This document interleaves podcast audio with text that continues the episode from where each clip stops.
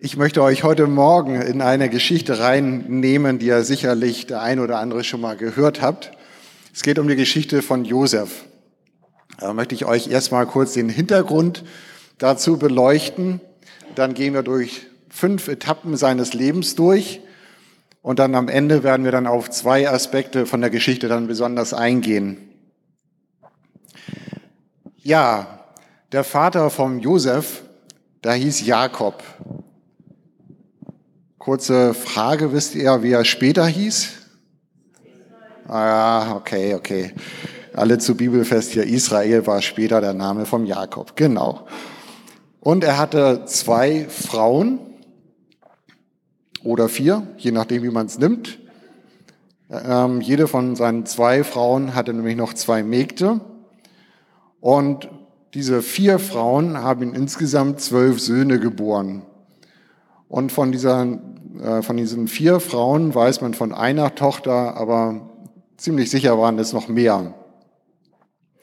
Und der Josef, das war der Sohn von der Lieblingsfrau von Jakob, von der Rahel. So. Und weil das die Lieblingsfrau war von dem Jakob, war auch der Josef der Lieblingssohn von dem Jakob. Und da hat ihn das auch immer sehr deutlich so gezeigt. Einmal hat er es gemacht, indem er ihnen ein ganz besonderes schönes Kleidungsstück geschenkt hat. Müsst ihr euch so vorstellen, als ob ähm, ihr die anderen Geschwister seid und der andere kriegt das super modernste, teuerste Kleidungsstück, was du dir nur irgendwie vorstellen kannst und du musst in den letzten Lumpen von den Jahren davor herumlaufen. Ein kleines Spannungsfeld. Josefs Familie war letztendlich also eine richtige nette Patchwork-Familie. Also nicht alles so schön und golden, wie man sich das alles so vorstellt, sondern da ging es richtig rund. Es gab einen Vater, vier Mütter, es gab zwölf Jungs und diverse Töchter. Es gab natürlich Spannung, Spannung zwischen den Brüdern, den Müttern, zwischen Vater und Söhnen, die volle Bandbreite. Leben pur. Könnt ihr euch vorstellen, oder? Was da so wirklich abging. Versucht euch das mal heute hierzu vorzustellen. So eine Familie. Spannend. Lass uns mal in die erste Etappe der Geschichte reingehen. Ich werde das immer so kurz vor, vorlesen. Ich habe das so als kleine Blöcke niedergeschrieben. Das steht im 1. Mose 37. Und es geht erstmal um den Josef entkommen, keine Chance. Die Wände waren viel zu hoch. Zum Glück ist kein Wasser in der Zisterne oder Schlangen. Was haben Sie bloß mit mir vor? Eigentlich wollte, doch nur, wollte ich doch nur meine Brüder besuchen und sehen, ob es ihnen gut geht. Leise Wortfetzen dringen an sein Ohr. Hat er richtig gehört? Sie wollen ihn umbringen?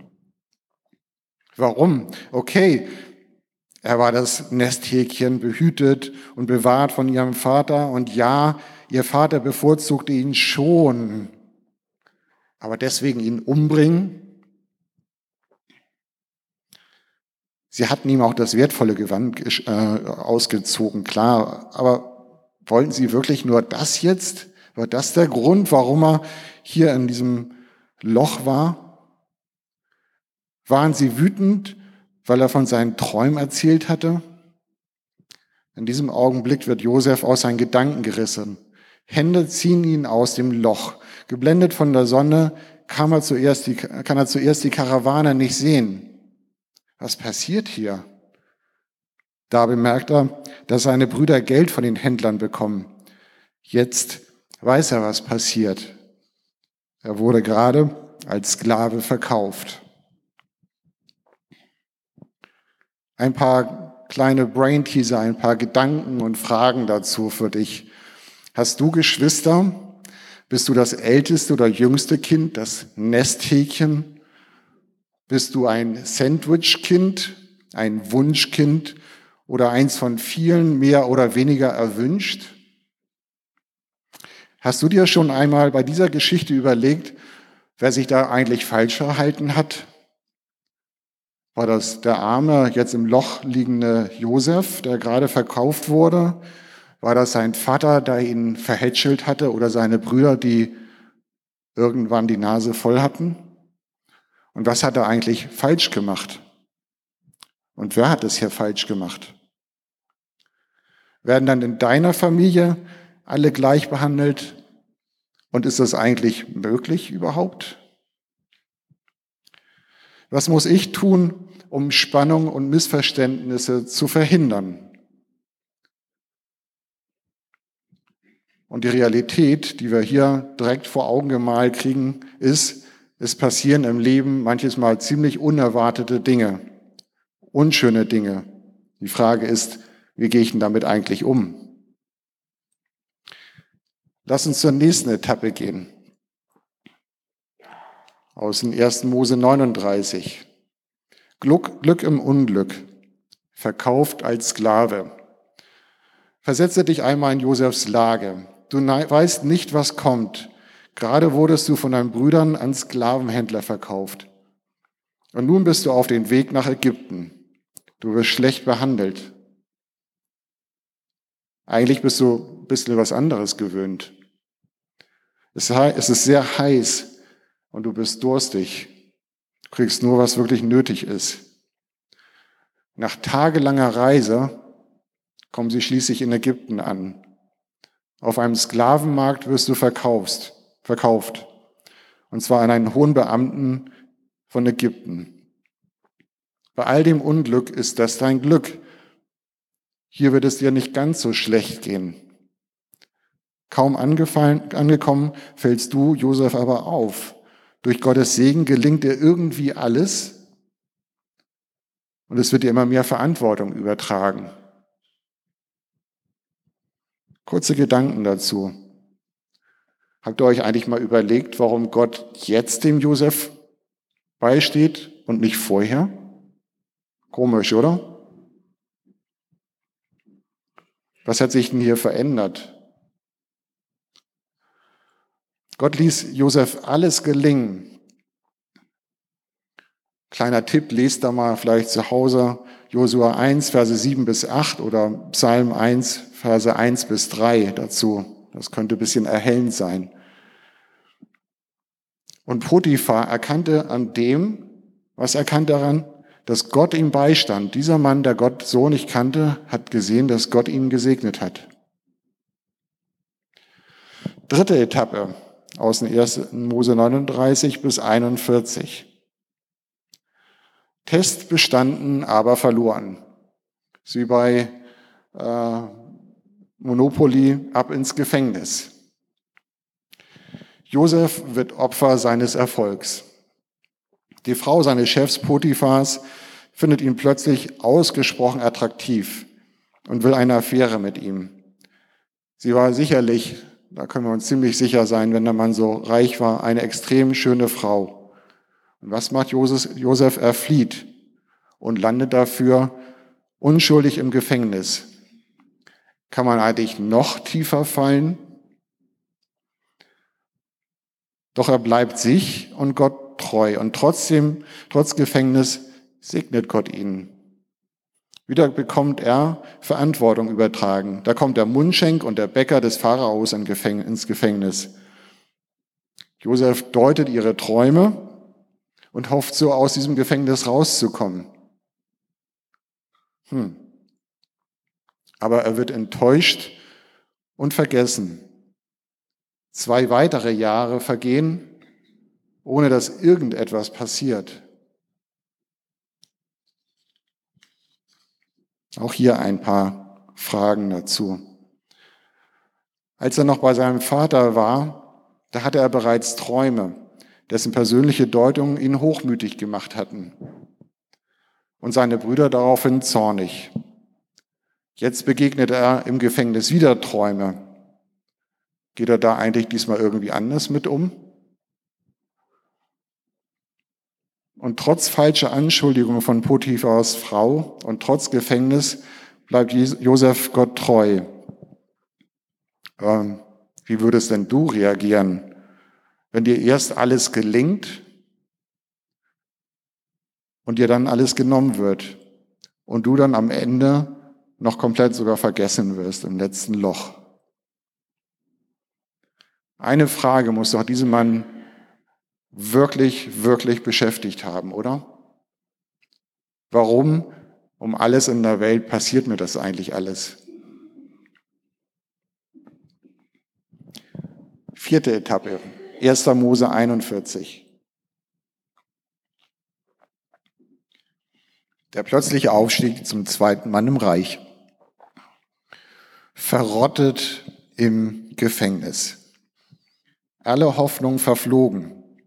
So muss Josef sich wirklich vorgekommen sein, nachdem er nur 13 Jahre von zu Hause weg ist, davon jahrelang eingekerkert im Gefängnis und plötzlich kommt die Wache.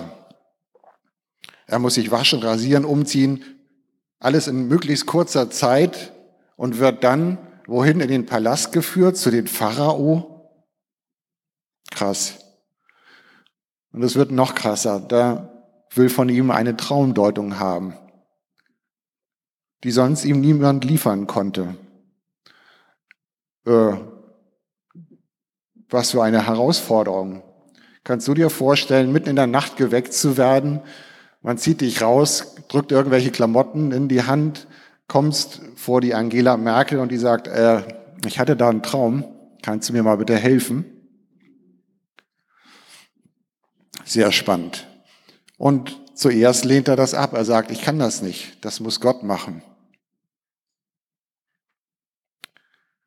Aber als dann der Pharao die Deutung der Träume hört, da geschieht richtig was. Er merkt, dass Gott durch Josef gesprochen hat. Wahrscheinlich hatte der Pharao auch Josefs Geschichte gehört, wie er sich bei Potiphar verhalten hatte, wie er sich im Gefängnis verhalten hatte. Aber er sieht auch in den Josef jemanden, jemanden, der ihn durch diese Krise hindurchführen kann, die äh, dem Land bevorstehen würde. Er sieht in Josef wirklich einen Mann Gottes.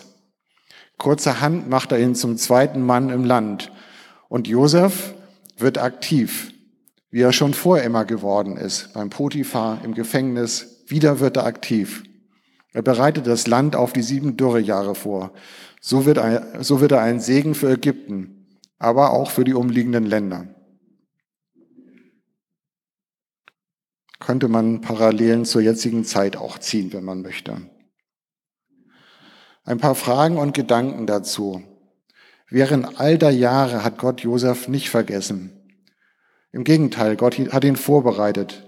Das heißt, Gott sieht dich, deine Situation und dein Herz.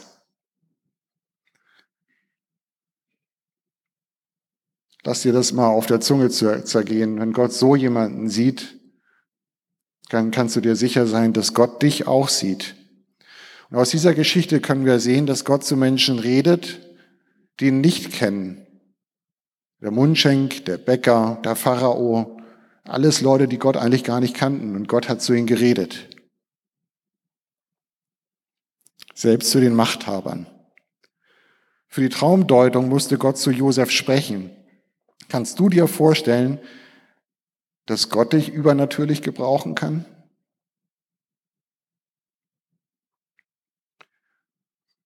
Und wie eindrücklich müssen eigentlich diese Träume gewesen sein?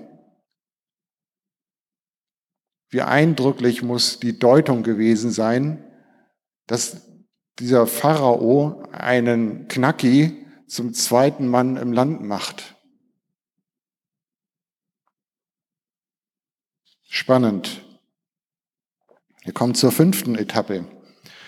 Die Wiedervereinigung, die Familie kommt. 1. Mose 42 bis 45. Er hätte das nie, nie erwartet. Josef ist inzwischen über 38 Jahre alt. Die fetten Jahre sind vorbei und es herrscht bereits seit zwei Jahren die Hungersnot. Aus ganz Ägypten kommen Menschen, um sich bei, Getreide, bei ihm Getreide zu kaufen. Und auch aus Kanaan, sein Heimatland. Plötzlich stehen seine Brüder vor ihm. Er hätte es nie geglaubt, dass er sie nach über 20 Jahren wiedersehen würde.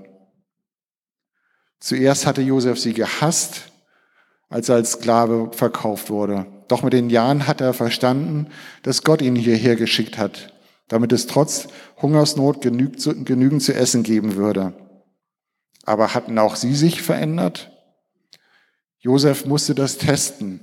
Und als sie bereit waren, sich selbst für ihren jüngsten Bruder Benjamin aufzuopfern, wusste er, dass Gott nicht nur ihn verändert hatte. Endlich konnte er seinen Brüdern sagen, wer er eigentlich ist. Und sie konnten als Familie wieder zusammenkommen. Auch hier noch ein paar kurze Gedanken. Josef hatte jeden Grund, um seine Brüder zu hassen und ihnen Schlimmes anzutun. Warum hat er es denn nicht getan? Und wie gehst du mit Menschen um, die dich verletzt haben? Autsch. Familie, auch die Gemeindefamilie kann verletzend und schwierig sein. Trotzdem hatte Josef sie bei all seiner Macht und bei all seinem Reichtum vermisst. Diese Familie? Komisch, oder? Und ist euch aufgefallen, dass sich der ursprüngliche Traum von Josef, dass sich mal die ganze Familie und so weiter vor ihm beugen würde, tatsächlich erfüllt hat? Irgendwie genauso und doch völlig anders? Ich möchte auf zwei Aspekte von dieser Geschichte eingehen. Und mal grundsätzlich vorab, wie wir am Leben von Josef sehen können, ist das Leben komplex. Wirklich, wirklich komplex. Zu vielschichtig, als dass wir immer gleich alles richtig einordnen könnten. Und das ist das, glaube ich, auch, was für uns im Moment gerade gilt in dieser Situation und auch in vielen persönlichen Situationen. Das Leben ist komplex und wir werden es nicht immer verstehen können. Das geht nicht. Da müssen wir Realisten sein. Lass uns zu den zwei Aspekten kommen. Die Familie. Sie taucht ja am Anfang oder am Ende der Geschichte auf. Am Anfang hassten ihn seine Brüder. Sie waren bereit, ihn zu töten, verkauften ihn dann nur als Sklaven. Und nach 20 Jahren, am Ende der Geschichte, da hatte sich plötzlich was verändert. Plötzlich waren die Brüder bereit, einen extrem hohen Preis zu bezahlen für ihre Familie. Die waren bereit, sich selber zu versklaven, nur um einander zu schützen. Ups, also hallo? Was da für ein Wechsel passiert? Sie haben erkannt, dass sie einen echten Fehler gemacht hatten. Sie hatten Josef gesehen und nur ihn und seine Fehler und haben versucht, ihn loszuwerden. Alles andere war ihnen egal. Sie haben sich verbissen in ihren Hass. Aber kaum kamen sie zurück, nachdem sie Josef verkauft hatten, da mussten sie plötzlich schmerzlich mit ansehen, was ihr Hass tatsächlich angestellt hatte. Er hat ihre Familie zerstört. Und 20 Jahre mussten sie mit dieser Situation leben.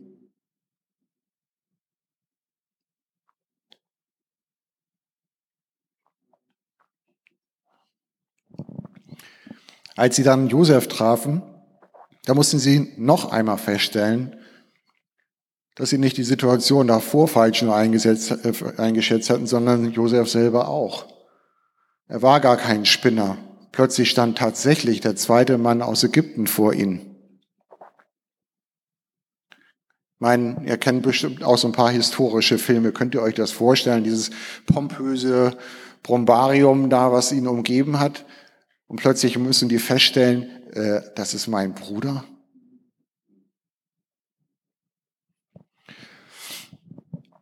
Zu erkennen, dass man Menschen falsch einschätzt, das ist ganz schön schmerzlich und macht demütig. Plötzlich merkt man, dass man eben nicht der Käse der Welt ist, dass man nicht eben der ist, der wirklich alles weiß und richtig bewerten kann und richtig versteht.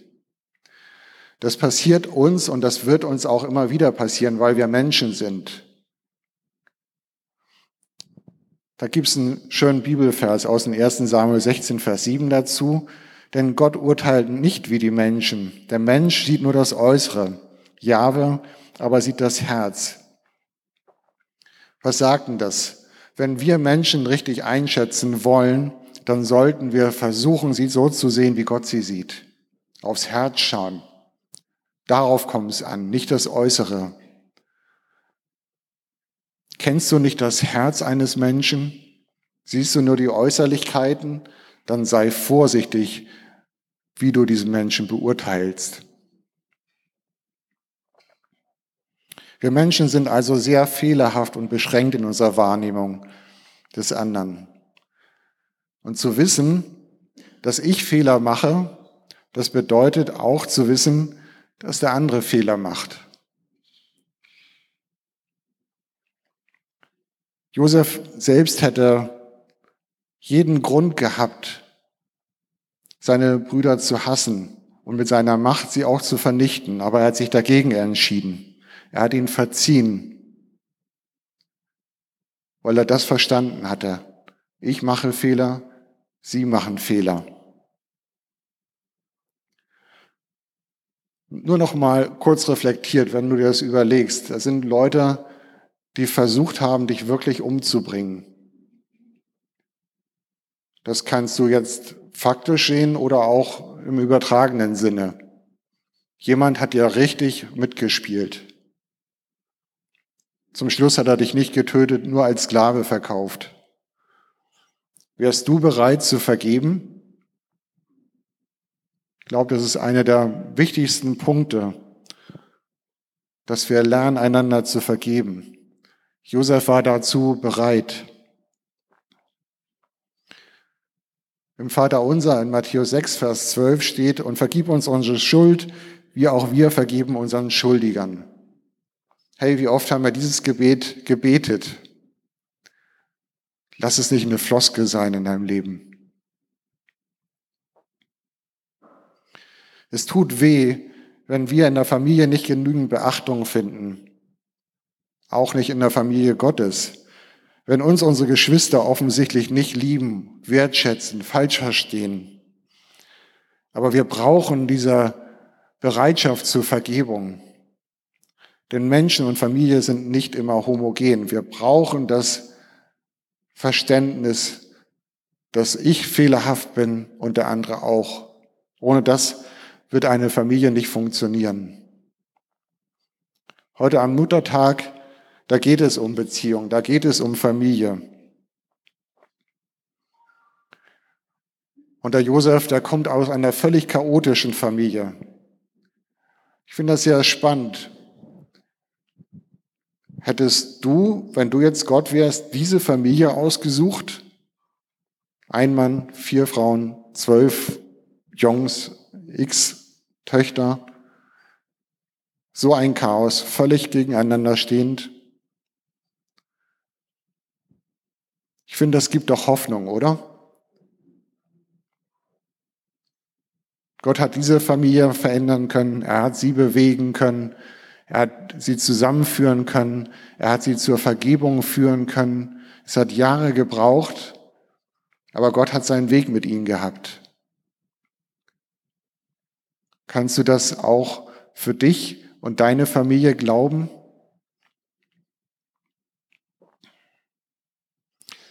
Lass uns zu dem zweiten Aspekt kommen. Gott ist treu. Es hat mich wirklich an dieser Geschichte zum Nachdenken gebracht dass, die, dass das Handeln und diese Beurteilung von dem, was ihm passiert ist, dem Josef passiert ist, völlig anders ist. Am Anfang war er verwöhnt und hochmütig, nahm sich wichtig, dann landet er als Sklave bei Potiphar, was ja ein Job auf Lebenszeit eigentlich ist, Sklave. Aber in all dem ist er nicht irgendwie zusammengebrochen, hoffnungslos gewesen und deswegen passiv geworden, sondern ganz im Gegenteil. Plötzlich ist dieser Mann aufgeblüht. Letztendlich hat er angefangen, sein Bestes zu geben, um Potiphar zu dienen. Er hat nach Gottes Wort gelebt und all das hat ihn letztendlich nach oben gebracht, was ihn dann ins Gefängnis gebracht hat. Komisch. Wie würdest du darauf reagieren, wenn dein Handeln, was alles ganz gut ist, alles richtig ist, dich ins Gefängnis bringt. Du tust Gottes Willen. Du hast dich gedemütigt und beschlossen, jetzt dein Leben zu ändern und Gott zu folgen. Wo war dann bitte jetzt der Segen Gottes, den er eben gerade noch erlebt hat? Aber Josef bleibt Gott treu, macht sich völlig abhängig von Gott, auch im Gefängnis. Hat er dort einen berechtigten Grund auf Rettung, wenn du im Gefängnis drin steckst, für, für immer? Das war nicht befristet. Nein, hat er nicht. Er kannte das Ende der Geschichte nicht. Dann kommt der Mundschenk und der Bäcker des Pharaos und er macht sich Hoffnung, dass er vielleicht es schaffen könnte, über die rauszukommen. Und tatsächlich, die träumen was. Und er kann dank Gottes Gnade in die richtige Deutung geben. Einer wird umgebracht, andere kommt raus, darf wieder zum Pharao. Und du wartest, dass dieser Mann dir was Gutes, dem Pharao gegenüber was Gutes sagt. Und was passiert? Nichts. Der erste Tag vergeht, der zweite Tag vergeht. Woche, Monat, Jahr, nach zwei Jahren immer noch nichts. Krass.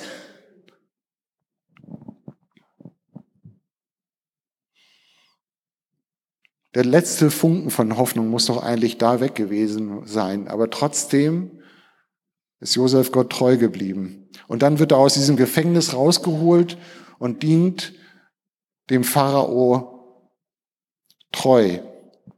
Aber nicht nur ihm, sondern genauso Gott. Plötzlich ist er nicht mehr der Hochmütige, sondern wirklich ein echter Diener Gottes an einer der höchsten Positionen des Landes. Oft sehen wir uns nur selbst und fragen uns, warum das gerade mir jetzt passieren muss.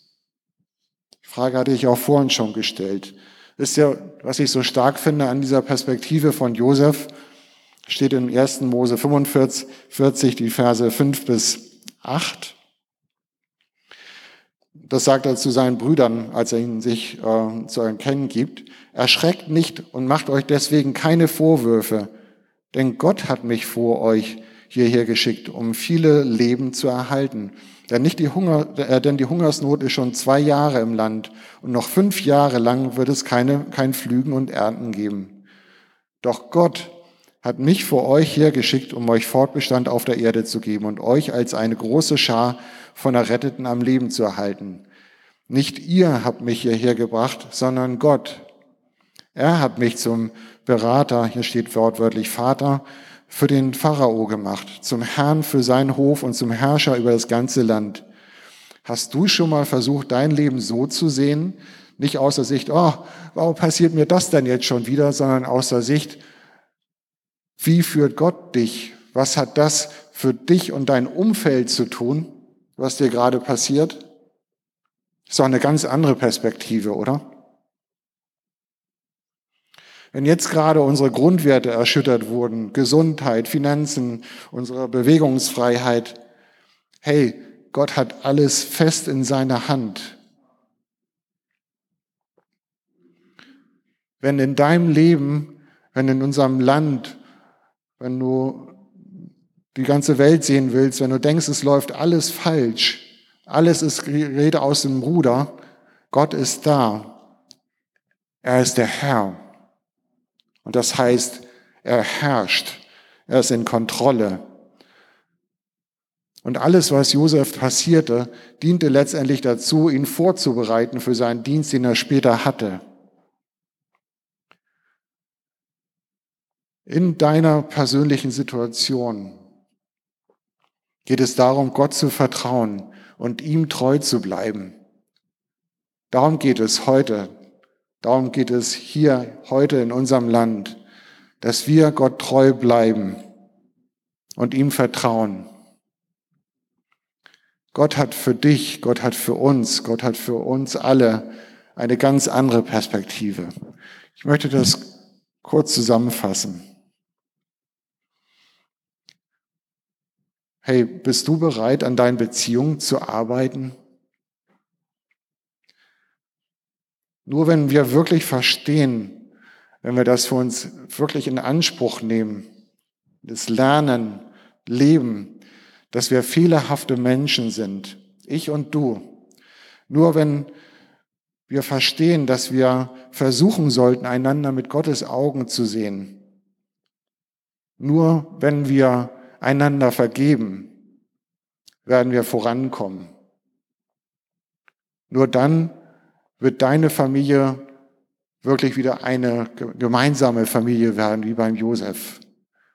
Das gilt auch für uns als ähm, Gemeindefamilie. Wir werden nur dann vorankommen. Nur dann wird sich hier wirklich etwas bewegen, wenn wir uns nicht als den Käse der Welt sehen, sondern einander lernen zu dienen und zu vergeben. Der zweite Punkt, machst du es auch so wie Josef und bleibst Gott in deinem Handeln treu? Vertraust du ihm? Weißt du, Gott hat dich nicht vergessen. Nicht im geringsten. Noch nie. Nicht einen Moment.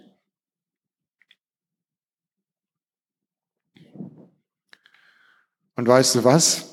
Gott hat nicht nur einen Plan für dich und dein Leben, sondern er hat einen Plan für dein Leben und andere.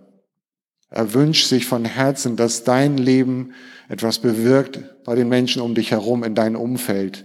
Darauf bereitet er dich vor. Kannst du das in deiner Situation jetzt mit einem großen Amen unterschreiben? Ich finde das in vielen Lebenssituationen nicht einfach. Und wenn ihr die einzelnen Lebenssituationen euch anschaut von Josef, er hat es auch nicht getan. Aber es geht in dieses Grundvertrauen, dieses Grundfesthalten an Gott. Ihm dem ersten Platz geben und nie, niemals loszulassen. Ich denke immer noch an äh, das, was der Thomas gesagt hatte zur Bergpredigt, den letzten Punkt, dass wir auf dem festen Felsen stehen und dann die Zusage dann noch vom Christian mit dem Leuchtturm oben drauf. Hey, wir sind auf einem festen Felsen gegründet. Gott ist unser Fels. Da stehen wir jetzt. Du kommst dir vielleicht nicht so vor, aber du bist verankert mit Gott und er ist dein Halt. Und er hat dich auf diesen Felsen gesetzt, nicht damit es nur dir gut geht, sondern damit dein Licht rausströmt, damit andere Menschen sehen können, dass du Halt hast und sie diesen Anker, diesen festen Punkt auch finden können. Amen. Jesus, ich möchte dir danken für diese spannende Geschichte von Josef, die an so vielen Stellen total chaotisch wirkt und man denkt, wo soll denn das eigentlich hingehen? Wie kann das angehen, dass so ein Leben, so eine verfuschte Situation, persönlich und familiär, jemals wieder zusammenkommen kann? Aber Herr, du bist größer und du bist treu. Und Herr, wir möchten das einfach ausdrücken und wirklich sagen, du bist der Herr und wir wollen bekennen, dass wir Menschen sind, die wir die Fehler machen. Und wir wollen es einander zugestehen und einander vergeben. Und Herr, wir möchten dich darum bitten, dass du uns hilfst, dass wir einander so sehen, wie du es tust. Herr, bitte öffne du uns die Augen, dass wir nicht immer nur auf Äußeres schauen und verdammen und richten, sondern dass wir deine liebenden Augen bekommen, Herr, und es sehen, was du in dem Nächsten siehst so wertvolle Menschen. Danke dafür. Und danke dafür, dass wir das jetzt auch wirklich hinaustragen dürfen in unser Land. Und wir wollen es tun. Wir wollen deine Kinder sein, dein Licht hier sein. Dir zur Ehre. Amen.